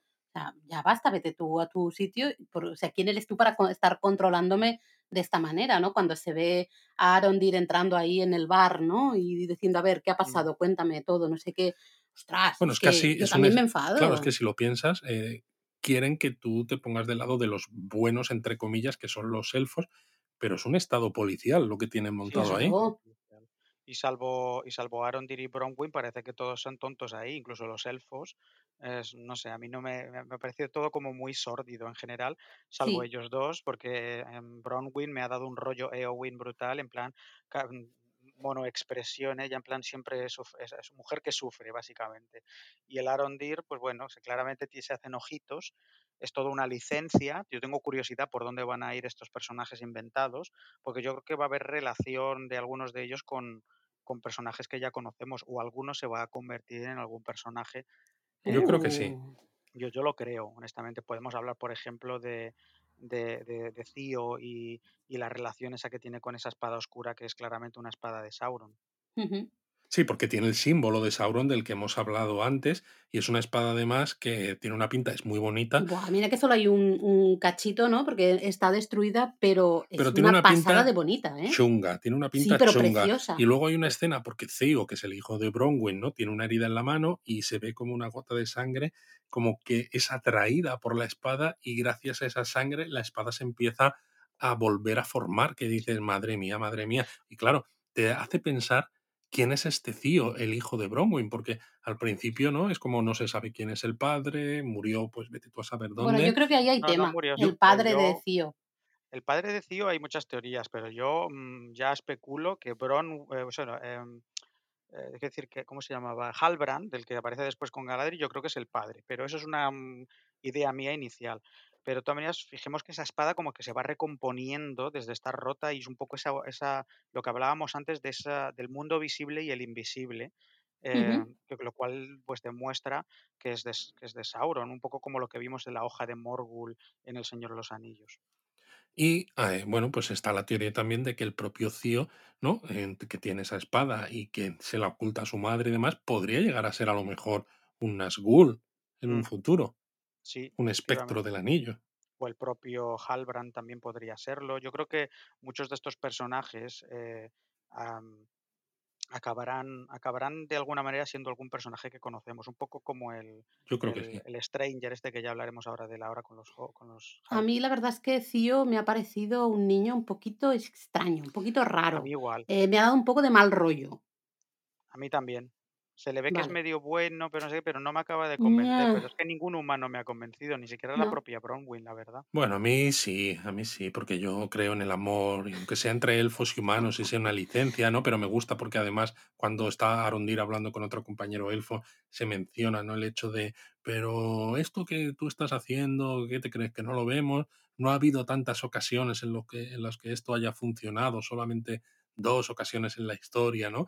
Y claro, pues es otro guiño a los que conocen la historia de el- la El mitología de. Tolkien. ¿Pero estáis convencidos de que Bronwyn es humana? ¿Tú crees que no? tota las Eh, nunca las enseña, ¿no? Siempre va con ese, mm, con ese pañuelo que le cubre las orejas.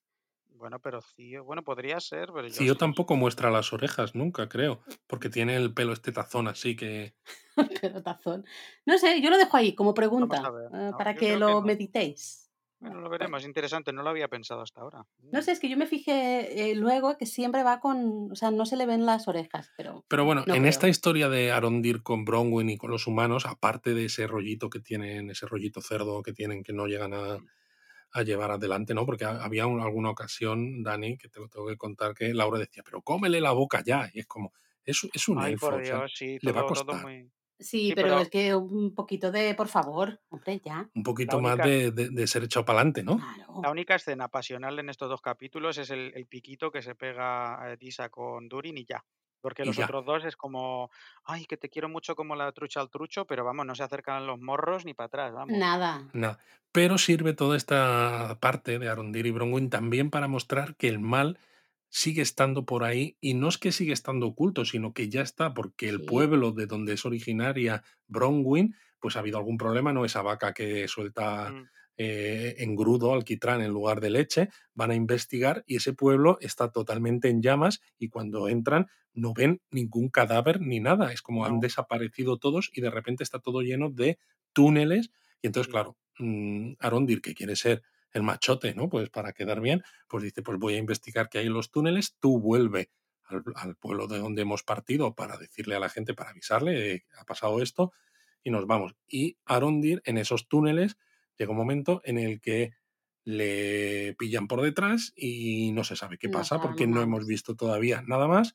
Sí. Eh, Bronwyn llega al pueblo y resulta que se a- abre un túnel de esos en la propia casa, ¿no? Que vemos que sale un orco que intenta matarla a ella, a su hijo Cío, que también estaba escondido, y Bronwyn, pues como buena mujer con un par, ¿no? Pues como otras que salen en la serie, como la propia Galadriel, pues le acaba cortando la cabeza de un espadazo y la presenta en la cantina, en la taberna del pueblo, para decir, no me queréis hacer caso de que había problemas, mirad esto, nos tenemos que ir de aquí porque no estamos a salvo. Sí, sí, sí. Además, en ese pueblo se ven referencias a cómo eran, al menos en la antigüedad, eh, siervos de Morgoth, porque hay referencias en las estatuas em, de, de- de, bueno, de águilas comiendo humanos, como que las águilas son sus enemigos. Es interesante y tengo ganas de ver por dónde pasa eso. La, la lucha contra el orco que hay en, en la casa de, de Bronwyn y tal me parece muy chula en el sentido de que son simplemente granjeros y un solo orco pues puede liar la parda. Pero bueno, Mm. a ver por dónde van esos tiros. No creo que haya mucho más que destripar ahí eh, de, de esta línea, pero bueno, em, tengo ganas de ver cómo va a unirse todo más adelante. Yo, por cierto, dejadme, eh, que destaque el vestuario de los soldados estos elfos, ¿no? Que están ahí vigilando la zona, porque llevan una especie de de malla que tiene como una cara, forma una cara, que me pareció espectacular. Eh, me pareció súper, súper bonito y Muy quería chula, muy chula. solo destacarlo antes de que nos fuéramos ya a a otro tema. Claro, porque hay que hablar de los Harfoots, estos pre-hobbits que hemos dicho. hombre, y sobre todo de Nori, por favor, que es amor con H. Además, Nori es un diminutivo porque el personaje, ¿no? Que es de todos los Harfoots que salen, es la, la protagonista. El, el- el nombre es Elanor eh, Brandyfoot. Y Elanor es el nombre que luego San Ganji pone a una de sus hijas. Es una flor que, que florece en la Tierra Media. Y Y ¿no? Es Brandypie en castellano. Nos recuerda mucho a Brandigamo, que es el apellido de Merry, uno de los compañeros de Frodo, ¿no? Lo cual nos indica que seguramente eh, Una parte de la Merry rama o sea una rama de la familia originada por Nori eh, en el pasado. Sí, y bueno, em, ahora sobre todo nos meteremos en, en, en- en la relación de los, de los Harfoots o los, los pelosos con, con este hombre Meteor Man que aparece, pero mm, me ha encantado la introducción y cómo inmediatamente los relacionas con los hobbits y esa Total. mm, vida nómada, mm, todos somos una piña, todos nos queremos, los problemas del mundo nos interesan nada. Em, me ha Bueno, gustado es que está, visualmente está muy bien mostrado porque cuando salen unos hombres, ¿no? Que piensan, ¿no? Que van, que van con esos eh, cuernos de como de alce gigante y piensan, "Mm", dicen, ah, hay algo por ahí, ¿no? Y están todos eh, ocultos. Cuando luego estos hombres eh, desaparecen y los Harfus, los pelosos, salen a la luz, la primera escena, ¿no? Eh, en una de las escenas se nos muestra un pie, un pie con pelos, un pie grande, y dices, ya está. O sea, no necesitas decir mucho más para que la gente que ha visto El Señor de los Anillos, que ha leído los libros, dice, diga, estos son los precursores de los hobbits. Y además cómo van, ¿no? Eh, abriendo, van saliendo de todos sus escondites y Recuerda los agujeros de los hobbits en, en la comarca, que Sí. en la comarca, claro, son agujeros construidos, ¿no? Son Bueno, porque ya no viviendas, son nómadas, claro, ¿no? son Ya viviendas son- permanentes, pero es que recuerda muchísimo. sí. Yeah, totalmente. Em, el caso es que me ha gustado mucho, muy, muy reconocible todo y, y me gusta que desde el principio ya parezca que tengan una línea argumental, sobre todo Nori. Nori es maravillosa, qué Fantástica. sonrisa, qué encanto y además tiene ese puntito noble en el que es muy divertida y muy risueña, pero al mismo tiempo es ese momento de yo creo que esto es mi destino y tengo que ayudarle. eh, Me, me encanta esa, no Y el parece... demostrarnos también que los hobbits, bueno, estos son Harfoots, pero para entendernos, eh, siempre ha habido algunos que, que quieren ver más allá, que, que tienen curiosidad por que hay más allá de esta vida que conozco, que es la segura, ¿no? Que es la que mis padres quieren Que son que como los, siga. los raros, ¿no? Porque es como los hobbits les gusta la tranquilidad, la seguridad del hogar, pero siempre hay alguna, alguno aventurero por ahí. Sí, sí, sí, un rollo Bilbo Bolsón total, me ha gustado mucho Sí. eso.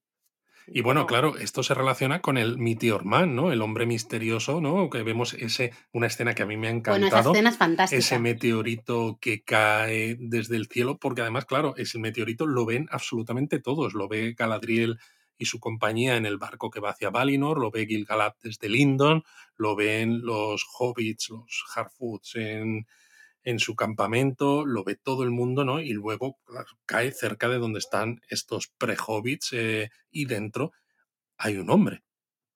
Sí, un hombre que no sabemos quién es, es un aquí esto es una de las cosas que más está especulando quién es.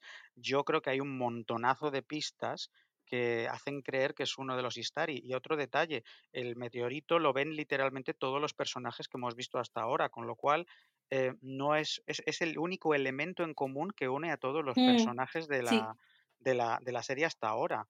Eh, o sea que eso me ha gustado mucho porque este personaje mm, da a entender esa escena que tiene que ver con todo, no solo con los Harfoots. Mm, es, Efectivamente. sí, es el único momento en que todos los personajes se han unido, el meteorito. Pero ¿quién es este hombre?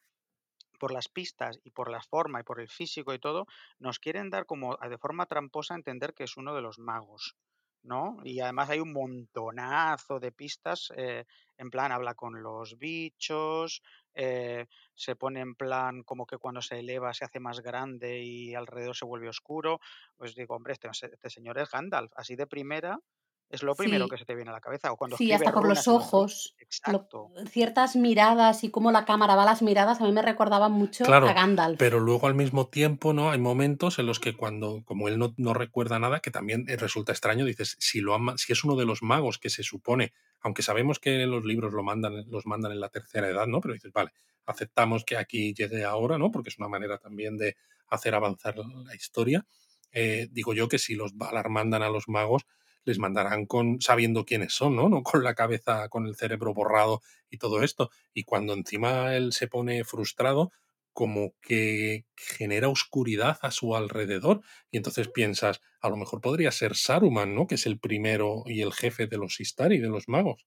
Podría ser, y luego además hay un detalle que a mí me ha llamado la atención, que es lo del tema de que el fuego no quema, que es un poco lo que pasaba al principio de- Mm, del primer capítulo. Me dan como a entender que es malvado en ese sentido, ¿no? Que Nori dice, uy, si el fuego no quema.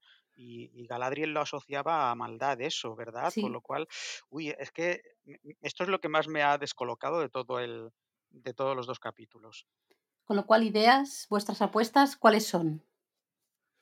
Yo creo que sí que, sí, yo, sí, yo creo que sí que será un Istari. No sé cuál, no sé si me puedo mojar Mm, acerca. Te tienes que mojar. Porque hace también como un, un dibujo, ¿no? De una runa, que, o parece una runa, que es como la imagen casi especular de la G de Gandalf, pero claro, la G de. Gandalf como runa, como nombre, es un nombre que le dan una vez que llega a la Tierra Media. O sea, él no viene diciendo, hola, soy Gandalf, ¿no? Porque viene, pues eso, lo mandan los Valar. Entonces, se me hace raro que los Valar manden a alguien que ya sabe, o sea, no se acuerda de nada, pero sabe que su nombre empieza con una runa que va al revés de la de Gandalf. Entonces, no me cuadra mucho que el símbolo ese sea una runa, aunque es una de las teorías más eh, populares.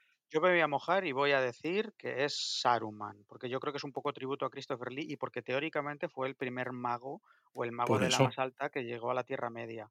Eh, y, por- y- y también de ahí que si tiene la memoria perdida, pues todavía tenga ese punto bueno y malo, porque Saruman era bueno hasta entonces. He oído, Claro, pero Saruman se vuelve malo una vez que llega, porque al principio todos los Istari son buenos. sí, pero lo tiene dentro de él, no sé, eh, tampoco. He oído incluso cosas locas como en plan que es un Balrog, descon- porque Madre además mía. incluso dice en Quenya algo así como el fuego bendito, lo dice en Quenya, el fuego bendito, el no sé. Yo me mojo ahora diciendo que creo que es Saruman y no Gandalf porque me parece demasiado in the face, ¿vale? A mí sí, a Pero, pero si me tengo que comer mis palabras y es Gandalf, pues yo encantado, porque yo encantado de ver a Gandalf. No, no, a ver, nadie, aquí de momento no lo sabemos nadie. Lo que a mí sí que me parece quizá interesante es que cae donde cae, ¿no? Justamente porque Mm, decíais que une todas las imágenes, todos los, los distintas, las distintas localizaciones que hemos ido viendo, pero justamente cae cerca de donde están estos Harfoots, ¿no? Los hobbits, que son, es un pueblo mm, digo, facilón, eh, está, bueno. está claro que los guionistas ¿no? se han tenido que sacar muchas cosas de la manga para que la historia funcione y que las historias eh, conecten.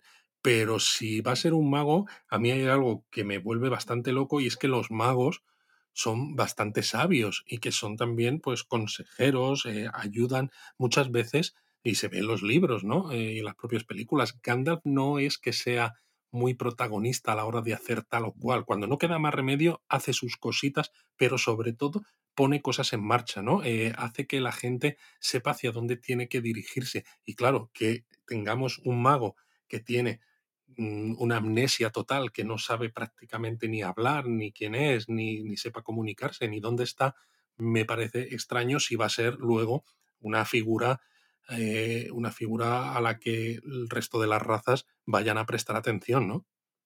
Mm, Posiblemente. De todas maneras, esta es la parte en la que yo estoy, no estoy nada convencido. He dicho Saruman, pero podría ser Gandalf, porque, a ver, si no, ¿qué sentido tiene meterle con los hobbits?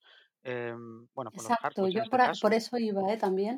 Pero a lo mejor es demasiado evidente, ¿eh? Y a lo mejor estoy cayendo en lo fácil, justamente. Pues aquí Pero bueno, que nos gusta, salseo. lo curioso es que en estas escenas, aunque no sabemos qué pasa, sí que vemos que estos Harfus, estos hobbies, se ponen en marcha para dejar su campamento, ¿no? Que a mí me hace pensar que, bueno, que comienzan su migración hacia la que luego será su casa ya definitiva, que es esa comarca. Aunque bueno, tenemos el problema del padre de Nori, que tiene el, ¿no? Se ha torcido el pie. pie y decían, estaban todos preocupados para ver si podía eh, iniciar esa migración o no. Que no, no sé si es donde están, luego eso se puede convertir, que si queden aquí ya, que Que esto sea. ya la comarca, no Claro, creo. No, no lo no, sé. porque ¿No? está como al norte de Mordor ahí en el mapa Exacto, no, esto no va a ser. vale. A lo mejor luego vamos a ver que cuando los hobbits eh, descubran al hombre meteorito, a lo mejor en el tercer episodio, a lo mejor le pone la mano en el tobillo y se lo cura. Y entonces Podría vemos ser. que es mágico. Pues Claro, porque ser. algo tiene que pasar con eso, ¿no? Si no, no Claro, o nos lo hubiesen no, enseñado. no, lo, no lo pueden mantener oculto a este hombre del meteorito constantemente. Entonces, eso tengámoslo claro. Entonces yo sí que creo que por ahí puede ser un mago porque me, me encaja que le cure al padre de Nori. Sí, en fin, ya veremos a ver qué tal. Eh, interés en ver qué pasa después. Luego, pues nos queda la parte final un poco, que es lo que ya poco a poco cierra el capítulo, porque madre mía, vaya donut llevamos ya. Sí, sí. Eh, lo del tema de Galadriel haciendo Sí. la- los, los dos, 2.000 kilómetros metros lisos en el mar, eh, que se encuentra con, con, con Halbrand y estos hombres que no se sabe muy bien de dónde vienen, que eso me ha dejado un poco. ¿Quiénes son estos señores? Teóricamente vienen del sur, de las tierras del sur, eh, el bicho este del marino, el dragón marino este. Sí, porque el, el, bicho marino este ataca a estos hombres que ya habían sufrido un naufragio y entonces sufren un segundo naufragio y solo se salvan Galadriel y Halbrand. Y es curioso porque parece que Halbrand y Galadriel van a tener una relación, ¿no? de, bueno, de cooperación, más que nada, pues casi obligada, ¿no? Porque se han encontrado en una situación complicada, pero si os fijáis, eh, hay un momento cuando ataca la serpiente marina esta, o como sea que la llamemos, que Halbrand como que pasa del resto de sus compañeros y él va a salvarse él, porque luego de hecho es el único que se salva, es decir, que este Halbrand eh, oculta cosas. Sí, y además, eh, no sé, una cosa que a mí me ha dejado descolocado es ese, esa cosa que lleva colgada al cuello. Mm. Mm, Literalmente no tengo ni idea. Esto es algo, una licencia, pero no sé, hay muchas teorías. Ya hemos dicho lo de que es posible que sea el padre de, de, mm, de Cío, quizás sea eh, un próximo rey de los hombres. Eh, también me ha llamado mucho la atención los humanos que hay en ese, en ese naufragio que duran dos segundos y menos, como una de las mujeres eh, está súper determinada a salvar a Galadriel, pero en el momento en que descubre que es una elfa, vamos, madre mía, el odio de esa, de esa que quería ayudarla. Exacto, bueno, Halbrand, claro, una vez que ya habla un poquito con Galadriel, le dice que viene de las tierras del sur y seguramente, pues claro, esta mujer, ¿no? Eh, habrá sufrido, pues como en el caso de Bronwyn, pues la vigilancia de los elfos, por eso Claro. tiene ese mal rollo. Pero eh, eh, Halbrand le dice que su reino quedó destruido, que no tiene rey y que lo atacaron los orcos, lo cual, claro, interesa mucho a Galadriel porque es como, vale, yo tenía razón, el mal sigue existiendo y ya sé al menos dónde hay orcos y quiero ir a destruirlos, ¿no? Entonces, claro, una de esas, inicialmente se decía, oh, Halbrand va a ser un númenoreano, ¿no? Pero no parece. También se decía luego, Halbrand va a ser Sauron, pero yo tampoco lo creo tampoco. porque hay quien dice, ¿no? Que puede ser Sauron disfrazado para luego infiltrarse en Númenor. Pero claro, recordemos, en esta serie, la Forja de los Anillos ocurre de forma concurrente con todo esto que estamos contando. Sí, Si. Halbrand es Sauron y, está en- y va a estar en Númenor, ¿cómo llega a Eregion con Celebrimbor y Elrond para contarles cómo hacer estos anillos? No puede ser.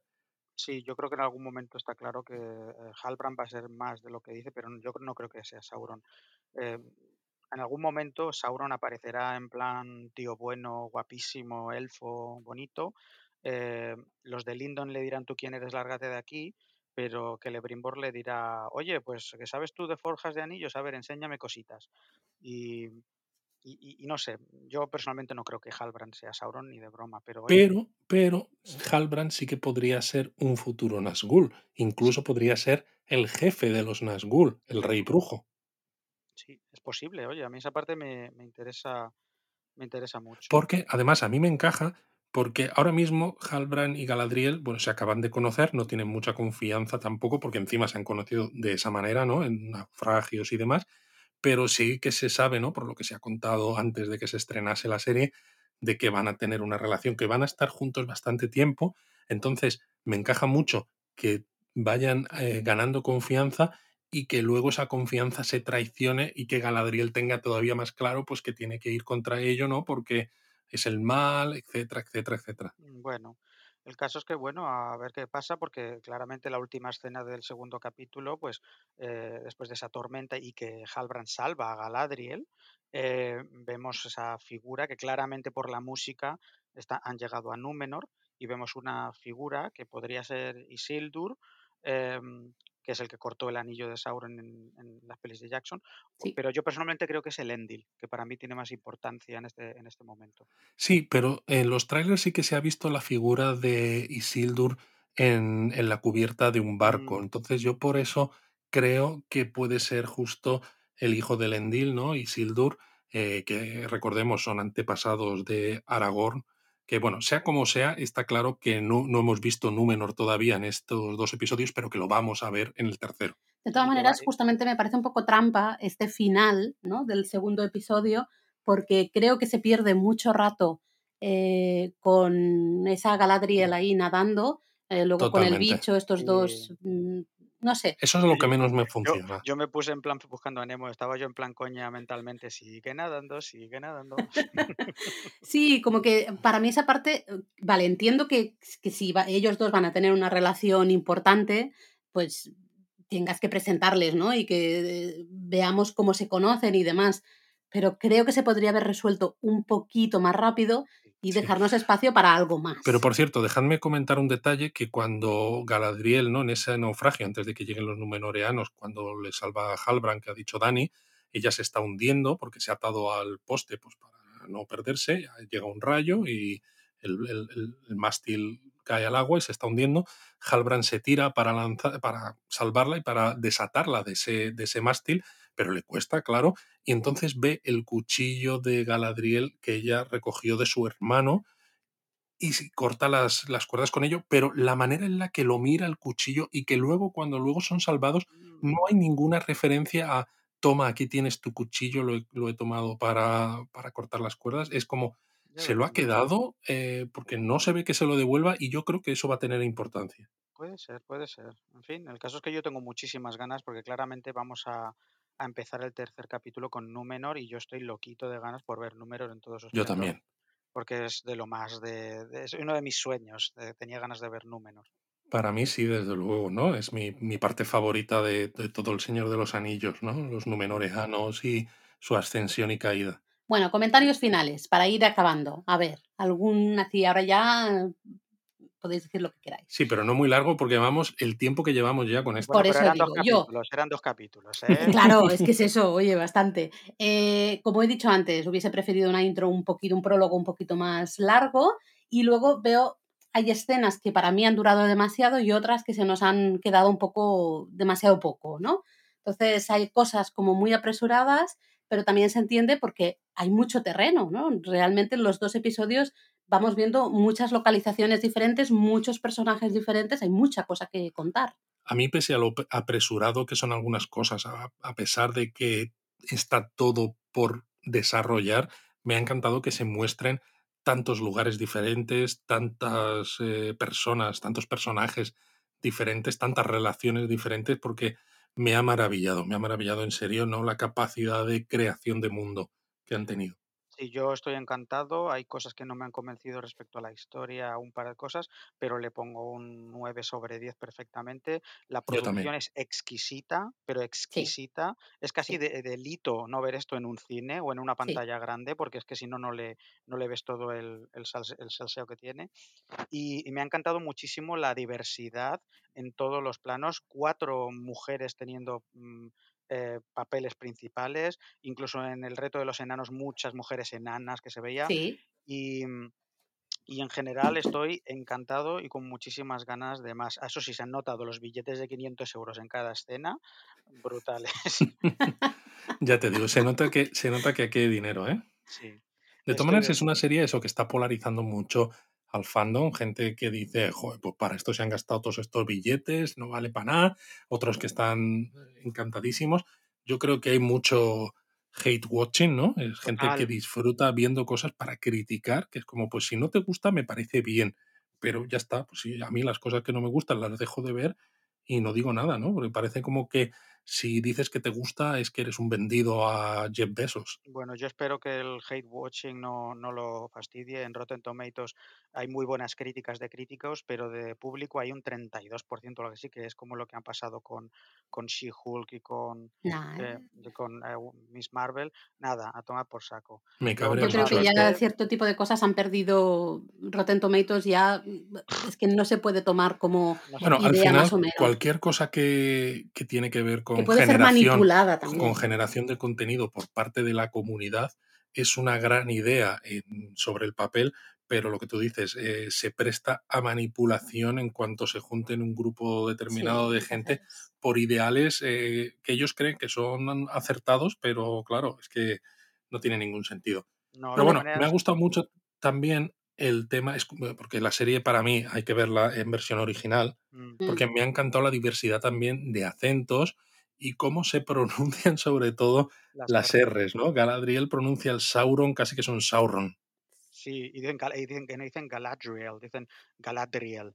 Es, sí. a- a- las R's son como muy latinas Y Morgoth, ¿eh? Mor- Eh, con la R muy marcada, muy latina. Pero porque claramente ha habido un trabajo de, de traductores de, de élfico y, y ha habido trabajo ahí brutal. Y, y es- y eso se nota, eso es, otros, es otra señal de amor a Tolkien. Eso es. ha Y a mí me ha encantado, que lo dijimos en los donuts anteriores, ¿no? Lo de Celebrimbor, que yo decía, ¿no? Si tú te lees los apéndices, ¿no? Sobre los idiomas, te dice que la C es, suena como la K, como pasa con la C en el latín, pero claro, la gente no había visto series, no había visto películas, no salía este personaje, no se mencionaba y leían Celebrimbor, Celebrimbor. Y yo les decía, ¿no? Incluso cuando jugaba el rol del Señor de los Anillos, que es Celebrimbor.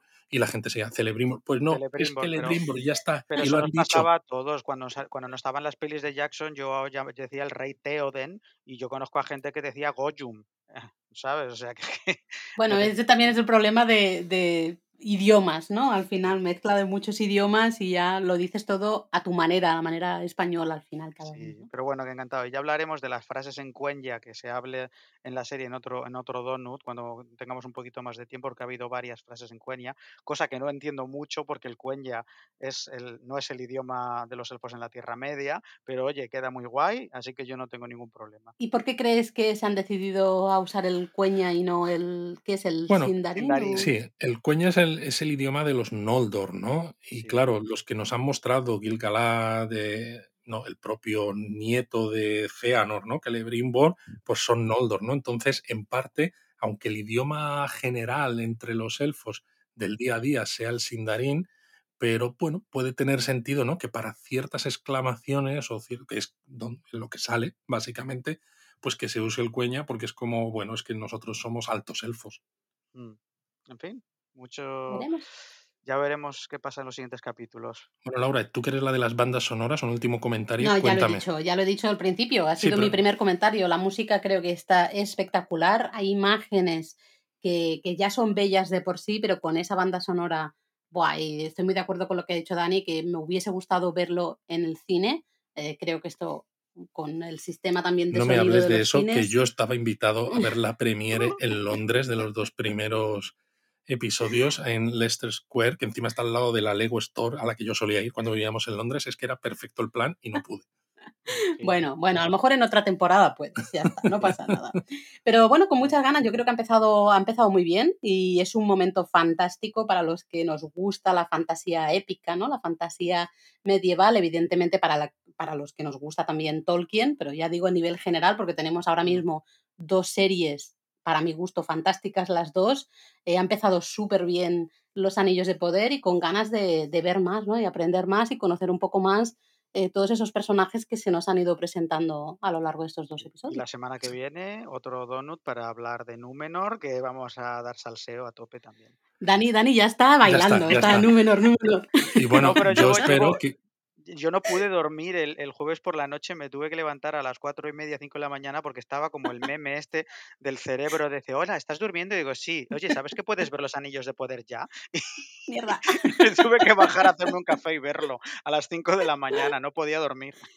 ¡Qué Bueno, loco! Recordemos que Dani se ha visto tres veces ya la- los dos primeros capítulos y los pusieron ayer.